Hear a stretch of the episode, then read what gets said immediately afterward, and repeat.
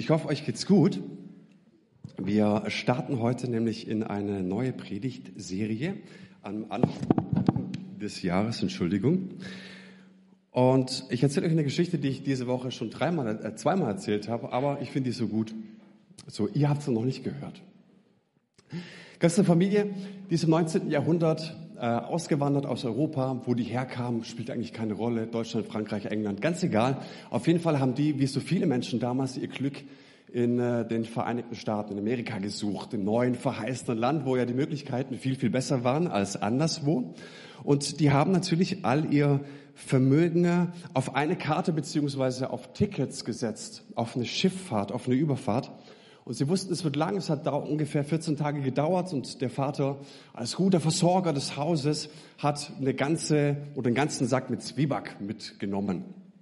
Und dann marschieren die jetzt mit diesem Zwieback äh, in, auf das Schiff und äh, gab es ein bisschen Wasser jeden Tag, ein bisschen Zwieback, die Ration, die mussten einfach, ne, das musste erreichen für 14 Tage. Und als dann klar war, dass äh, sie am nächsten Tag anlegen würden in Amerika, zog der Vater seine Spendierhosen an und sagte sich, Leute, heute Abend gehen wir richtig schön essen. Drei Gänge Menü, Familie, kleidet euch schön. Die Kinder freuten sich wie nichts, zogen ihre Klamotten an, gingen zum Essen. Es gab ein wunderschönes Drei Gänge Menü. Kronleuchter. Ach, die Kinder waren richtig verzaubert und alle waren happy. Und überlegt mal, am Ende, am Ende des Dinners kam sogar der Kapitän an den Tisch. Oh, Mensch, schön. Und dann kam er, Mensch, schön, dass Sie da sind. Und ähm, ja, äh, wie geht's Ihnen denn? Ja, ganz gut und so. Und haben sich gut unterhalten. Und am Ende sagt der Mann, also, Wissen Sie, ähm, wir haben Sie eigentlich jeden Abend hier vermutet und erwartet und äh, wollte mal fragen, was war los und so ein bisschen beschämt hat dann der Familienvater auf den Boden geschaut und gesagt, naja, wissen Sie, wir haben halt nicht so viel Geld und wir konnten es uns einfach nicht leisten. Ne? Und da guckte den Kapitän so verdutzt an und fragte dann nochmal gegen, sag mal, haben Sie nicht gewusst, dass das Abendessen an jedem Abend all inklusive gewesen wäre? Kann es sein, dass es ein Reichtum des Lebens gibt, beziehungsweise ein Fest des Lebens, zu dem wir eigentlich eingeladen sind, eigentlich auch Zugang hätten, ne? es aber einfach verpassen, weil wir glauben, Zwieback ist alles, was es gibt. Beziehungsweise vielleicht, weil wir die Schönheit eines Gebetslebens verpassen. Unsere neue Serie heißt Pure Präsenz. Und es geht um die Gegenwart Gottes. Äh, Gott ist gegenwärtig. Die Frage ist nur, ob wir gegenwärtig sind. Und der Titel der heutigen Predigt lautet Geöffnete Hände. Es ist eine Gebetsserie und ich finde es so gut, am Anfang des Jahres mit Gebet zu starten. Ich bin so inspiriert, war in den letzten zwei Wochen zweimal in Augsburg im Gebetshaus, weil ich sage, ich, ich brauche was. Ich habe drei Bücher mittlerweile gelesen ähm, seit Weihnachten, ne? weil ich glaube, dass Gebet der Schlüssel für so vieles ist, für so einen inneren Reichtum. Und meine Frage an dich lautet, kann man Gebet lernen? Oder ist es sowas wie, es gibt halt die Begabten und es gibt die weniger Begabten? Einige schütteln den Kopf. Ich glaube auch, dass man Gebet lernen kann.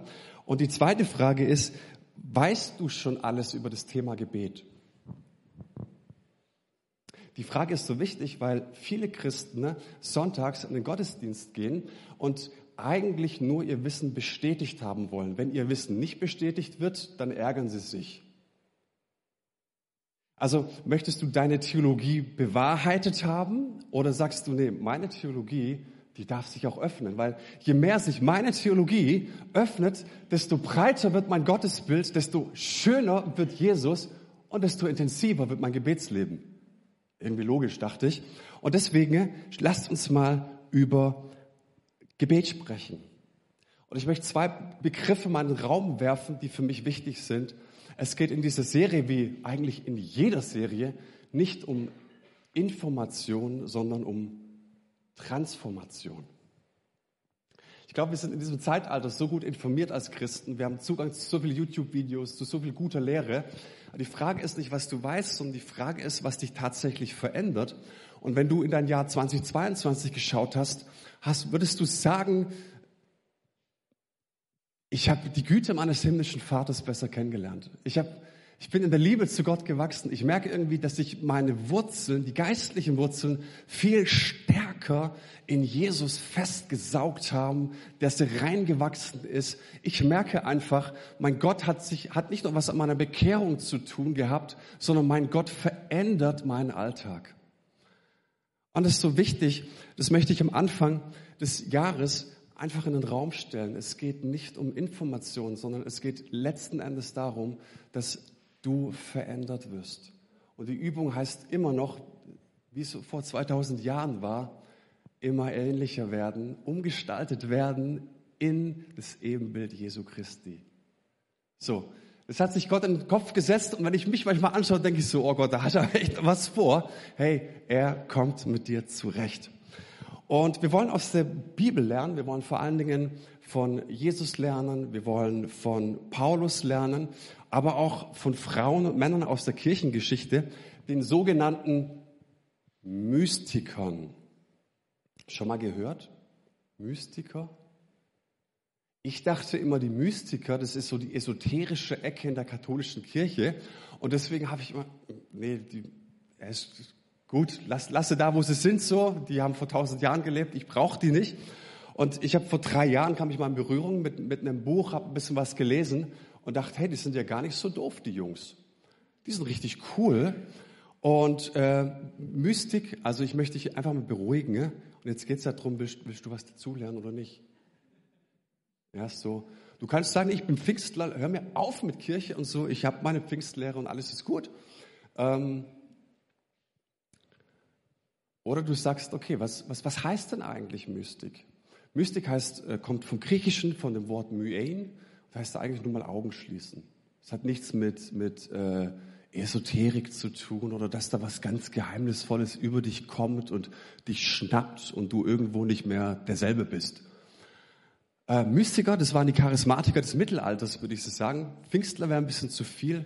Aber die Charismatiker des Mittelalters und äh, was mir sie ein bisschen sympathisch gemacht hat, war, sie waren ganz oft gegen ihre Kirche und die Kirche gegen sie. Also sie sind oftmals knapp dem Scheiterhaufen entgangen. Also so ganz, ganz coole Leute, so ein bisschen Rebellen. Und die haben richtig Ärger bekommen. Warum haben sie Ärger bekommen? Hey, weil sie Gott erlebt haben. Solche Leute sind mir sehr sympathisch. Und was die gesagt haben, ist, hey, du kannst ähm, aus einem äußeren Leben also mein Verhalten, mein Job, mein Tun, meine Gewohnheiten, all das, was mir Erfolg verspricht, das gibt mir äußeren Glanz. Aber es gibt auch einen inneren Glanz, nämlich Christus in mir. Oder wie es Paulus sagt, ich bin ein Tempel des Heiligen Geistes. Da lebt der Heilige Geist in mir. Und sie sagten, hey, ähm, auch wie wir es Pfingstler manchmal sagen, du kannst dich ausstrecken.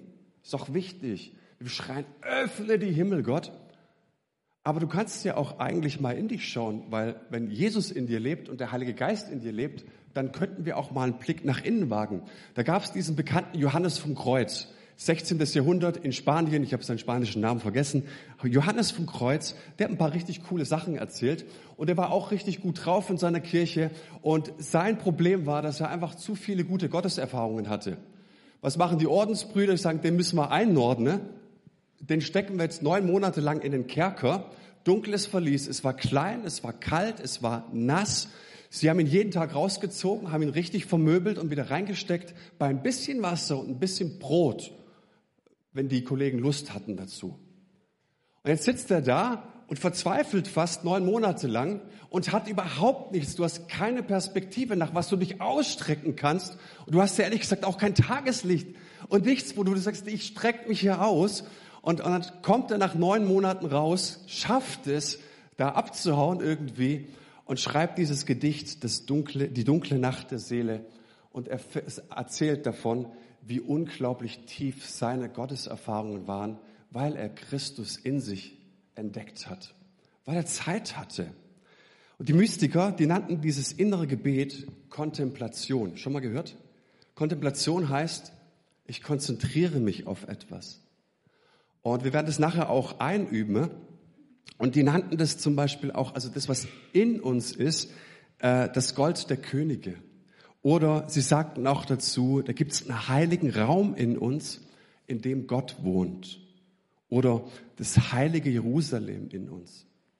Und sie sprachen von diesem inneren Reichtum oder diesem inneren Garten in uns, wo die Hektik und, und die Brutalität dieser Welt keinen Zugang hat. Und ich weiß, das ist für manche neu, wenn ich das sage. Ähm, wie heißt das nochmal? Ah, lernen. Lernen war das Wort. Genau. Theresa von Avila, das war eine Kollegin von Johannes vom Kreuz, die sagte, hätte ich früher erkannt, was ich jetzt weiß, dass der winzige Palast meiner Seele einen so großen König beherbergt, dann hätte ich ihn nicht so häufig darin allein gelassen. Es geht darum zu entdecken, dass der Heilige Geist in dir lebt, dass Jesus Christus in dir lebt und vielleicht hast du dich vor 30 Jahren mal bekehrt und du hast ihn in dein Herz eingeladen. Warum lässt man seit 30 Jahren da drin allein? Ich möchte euch in einem zweiten Schritt unser Jahresmotto vorstellen. Ihr habt, die dürft ihr gerne mit nach Hause, bitte nehmt es mit nach Hause. Ich habe mir so Mühe gegeben mit dem Flyer und die haben oft extra so ein Softfeel. Ist ein bisschen teurer, ist wertvoll, gutes Lesezeichen und so. Nehmt sie mit nach Hause, weil ähm, wir wünschen uns, dass genau dieses Prinzip nicht unsere Predigtreihe durchdringt, sondern unsere Arbeitsbereiche durchdringen, unsere Gebetskreise durchdringen, unsere Kleingruppen durchdringen, nämlich wie im Himmel so auf Erden. Und wir sind ganz, ganz schnell dann äh, im Matthäusevangelium, im Vater Unser. Aber warte mal, ganz kurz.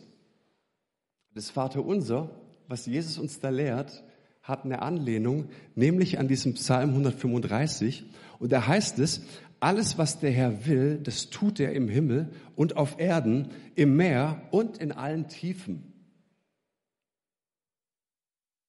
Ich finde gar nicht so schwer den Vers, und das heißt ja eigentlich, hey, was Gott tun will, das tut er. Er macht es.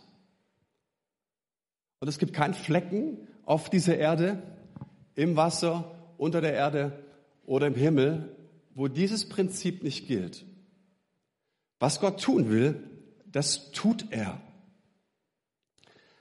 Ich habe jetzt, äh, ein bisschen gelesen, und unter anderem hat äh, in einem Buch ein Franziskanerpater erzählt, wie er äh, nach seiner Ausbildung an ein äh, Jungeninternat gerufen wurde. Da wollte er nie hin. Jetzt war er da in diesem Jungengymnasium. Da gab es natürlich nur Jungs und er musste da seine ersten Exerzitien leiten, also Andacht und so weiter. Und aufgeregt, nervös erzählte er das Gleichnis vom verlorenen Sohn, erzählte es emotional und anrührend. Und am Ende dieser Exerzitien oder dieser Andacht fingen die Jungs an zu weinen. Das ist das erste Mal erzählt, dass die so berührt sind und die fangen an, sich in den Arm zu nehmen. Und er war so überwältigt. Damit habe ich überhaupt nicht gerechnet. Und dann sagt er, hört mal zu, dann sagt er, habe ich sie singen gehört. Die Pfingstler sagen dazu das Singen in neuen Sprachen. Die fangen auf einmal an, in Sprachen zu singen, in einem katholischen Jungeninternat. Und er dachte sich, hey, das ist doch viel zu viel. Es reicht. Äh, äh, ich wollte euch nur eine Andacht erzählen. Also, Jungs, also jetzt mal gut, ich schiebe jetzt die Pizza in den Backofen und in 20 Minuten ist die fertig, dann kommt ihr. Und er erzählt, an diesem Abend hat kein einziger Junge ein Stück Pizza gegessen. Die sind die ganze Nacht nicht aus diesem Raum rausgekommen weil Gottes Gegenwart so massiv da war, was sie Pfingsten erlebt haben. Und aus diesem Abend ist eine Bewegung von 1500 Menschen entstanden. Und die Botschaft ist nicht, am Ende werden wir alle Pfingstler. Nein, die Botschaft lautet, was der Herr tun will, das tut er. Wir hatten jetzt die Aktion Mein Herz für sein Haus. Das ist eine Spendenaktion am Ende des Jahres, die war im Dezember und ich bin euch allen so, so dankbar für eure Spenden, für eure Großzügigkeit. Wir hatten äh, unter anderem dazu aufgerufen, dass wir einen FSJler einstellen wollen und dafür Geld brauchen. Wir wollen die Miete gern bezahlen. Und es wäre so schön, wenn wir unsere Herzen öffnen, im Glauben geben, im Glauben spenden. Ne? Und was danach passiert ist oder was im Vorfeld passiert war, war einfach so großartig. Wir hatten, bevor ich auf unserer Community-App oder auf der Homepage irgendwas verfasst hatte, hatten wir Mittwochabends noch ein Gespräch mit unserem Coach. Und wir haben über die Aktion Mein Herz für, sein Haus gesprochen, wir haben drüber gebetet. Und am nächsten Morgen habe ich mich hingesetzt und ich bekomme einen Anruf. Und ich hörte, dass an diesem Abend, als wir gebetet hatten, wohl jemand 12.500 Euro überwiesen hat. Das war, das war noch nicht kommuniziert. Und am Ende sind, wir hatten Glauben für 15.000 Euro, sind 22.000 Euro reingekommen. Und wir sind so überwältigt von dem, was Gott tut. Die Botschaft ist, alles, was der Herr will, das, das tut er. Und ich habe dann auch immer gehört, ja, FSJler, die sind echt schwer zu, richtig schwer zu kriegen. Vielleicht finde ich im Ausland einen Bufti oder so, aber FSJler, die kriegst du nicht. Am 18. Dezember ist unsere Aktion Mein Herz für sein Haus zu Ende gegangen. Das war ein Sonntag. Am 17. Dezember habe ich in Weinstadt in einem Jugendgottesdienst gepredigt. Und nach diesem Jugendgottesdienst kommt ein junger Mann auf mich zu und fragt mich, ob wir eine FSJ-Stelle suchen, zufällig. Und ich gucke ihn an und sage, ja, zufällig ja. Und dann stehst du so daneben und du sagst, come on, was geht ab? Ich meine, wir haben uns schon richtig Mühe immer gegeben, so richtig gekämpft und gestritten und jetzt wunderst du dich auf einmal, was ist denn los? Und es rüttelt mich wach und ich hoffe, dass es uns alle wachrüttelt. Dieses Pardon zu Psalm 135,6 finden wir im Vater unser. Es lautet, dein Wille geschehe wie im Himmel, so auf Erden. Und jetzt denkst du vielleicht, naja, Gott braucht es. Gott braucht deine Einverständniserklärung. Ohne dieses Gebet, das du von Herzen betest, geht gar nichts im Himmel. Ich habe gelernt, wenn der Himmel was in Bewegung setzen möchte, dann bewegt er dein Herz, nicht wir. Und die tiefe Wahrheit in diesem Vers lautet, nimm es bitte mit nach Hause, hängst dir an den Badspiegel, an den Kühlschrank, übers Bett, nee, übertreib's nicht, aber mach's sichtbar. Die tiefe Wahrheit in diesem Vers lautet, Gott tut es sowieso. Mit dir oder ohne dich. Aber wie viel schöner ist es, wenn Gott die Dinge mit dir tut. Gott lädt dich ein, ein Teil von ihm zu sein. Und hier geht es nicht um Kirche und Mitarbeit, sondern hier geht es darum, dass du am Herzen Gottes ruhst. Und deswegen diese Predigtreihe. Ein Zitat, das hat mich so bewegt. Uns würde überhaupt nichts Gutes in den Sinn kommen, hätte sich Gott nicht unmittelbar zuvor in uns bewegt. Wir sind immer und ewig nur die Zweiten, die der Bewegung folgen. Ja, Moment, was ist denn jetzt mein Part darin?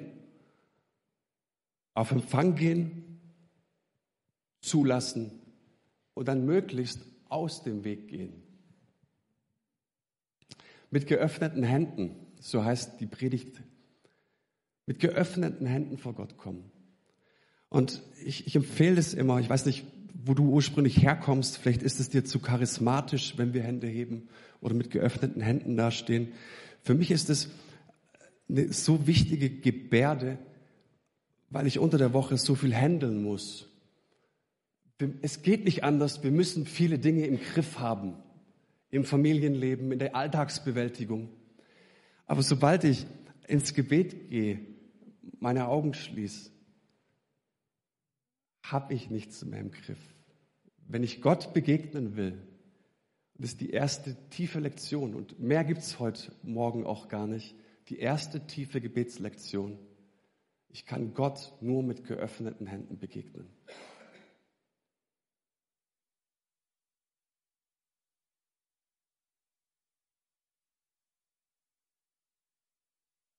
Es geht im Wesentlichen nicht darum, unser Leben zu fabrizieren, sondern es geht darum, zu kooperieren, zulassen, geschehen lassen. Hey, wenn, wenn Gott was tun möchte, dann kommt es nicht auf meine Organisation und Planung an.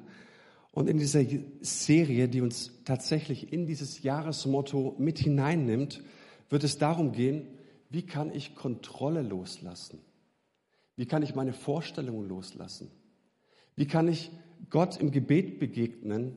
Und ich kann ihm im Gebet nur begegnen, wenn ich meine Vorstellungen von ihm loslasse, meine Vorstellungen vom, vom Leben loslasse, meine Vorstellungen von dem Ende, wie die Dinge zu Ende gehen sollen, loslasse. Das ist ein ganz, ganz wichtiger Punkt. Es geht nicht darum, was Neues zu finden.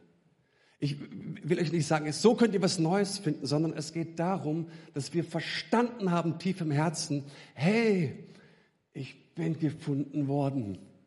Es geht nicht darum, dass du, dass du was Neues ergreifen sollst, sondern von Herzen verstehst, ich bin ergriffen worden vom König der Könige. Ich musste mich ausstrecken, jemanden lieben, sondern ich bin unendlich geliebt. Schau mal im 1. Korintherbrief Kapitel 12, das überlesen wir so oft, heißt es, ich werde irgendwann mal erkennen, es gibt diesen großartigen Tag im Himmel, da werde ich verstehen, wie ich erkannt bin. Das heißt aber nicht, dass ich dann erst erkannt werde, sondern ich bin jetzt schon erkannt. Das ist ein erotisches Wort. Adam erkannte Eva und aus diesem Erkennen sind Kinder rausgekommen. Gott ist dir so nah. Er hat dich durch und durch erkannt. Mit allem, was du bist. Das ist so wichtig zu verstehen, dass du ergriffen bist. Weil wie sonst kannst du loslassen. Du kannst nur loslassen, wenn du verstanden hast, mich hat einer. Da hat mich einer. Und jetzt kann ich meine Vorstellungen und meine Ideen loslassen, weil schöner wird es nicht mehr.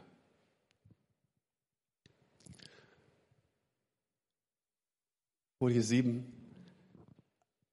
Da tanzt einer mit dir und du brauchst keine Angst davor zu haben, einen Fehler zu machen.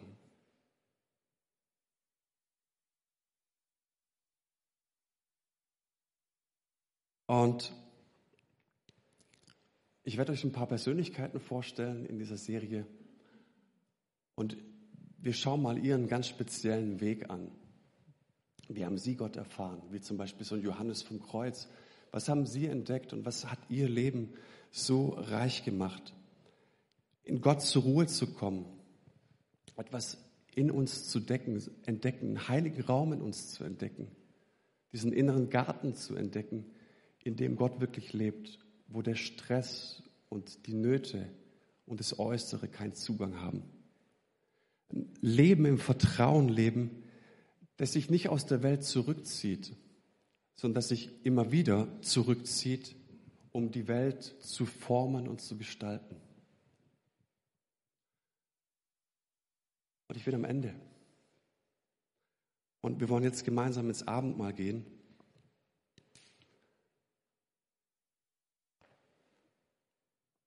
Und ich möchte uns einfach ein bisschen Zeit geben. Ich weiß nicht, wie es euch geht.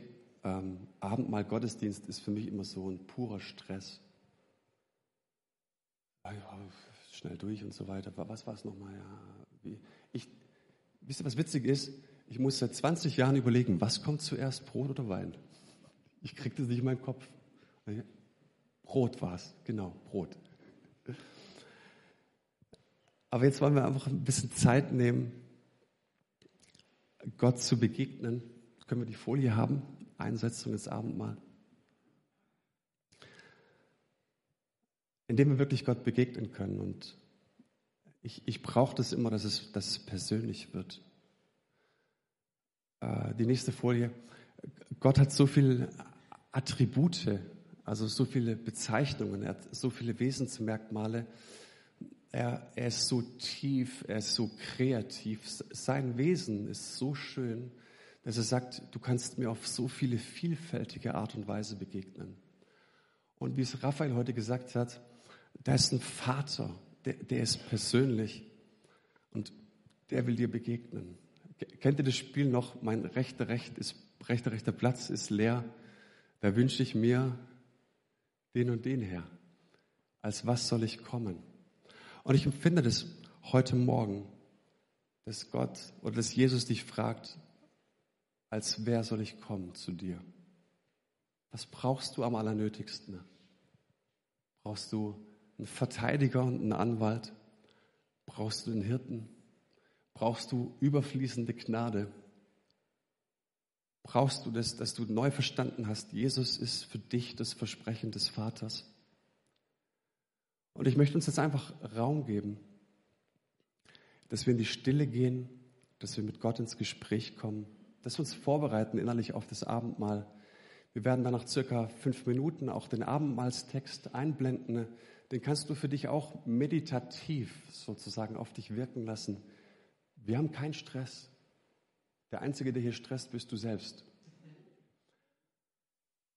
Und lasst uns, lasst uns das echt nehmen als einen Zeitpunkt der Begegnung, als einen Ort der Begegnung. Jetzt können wir ein bisschen Musik machen.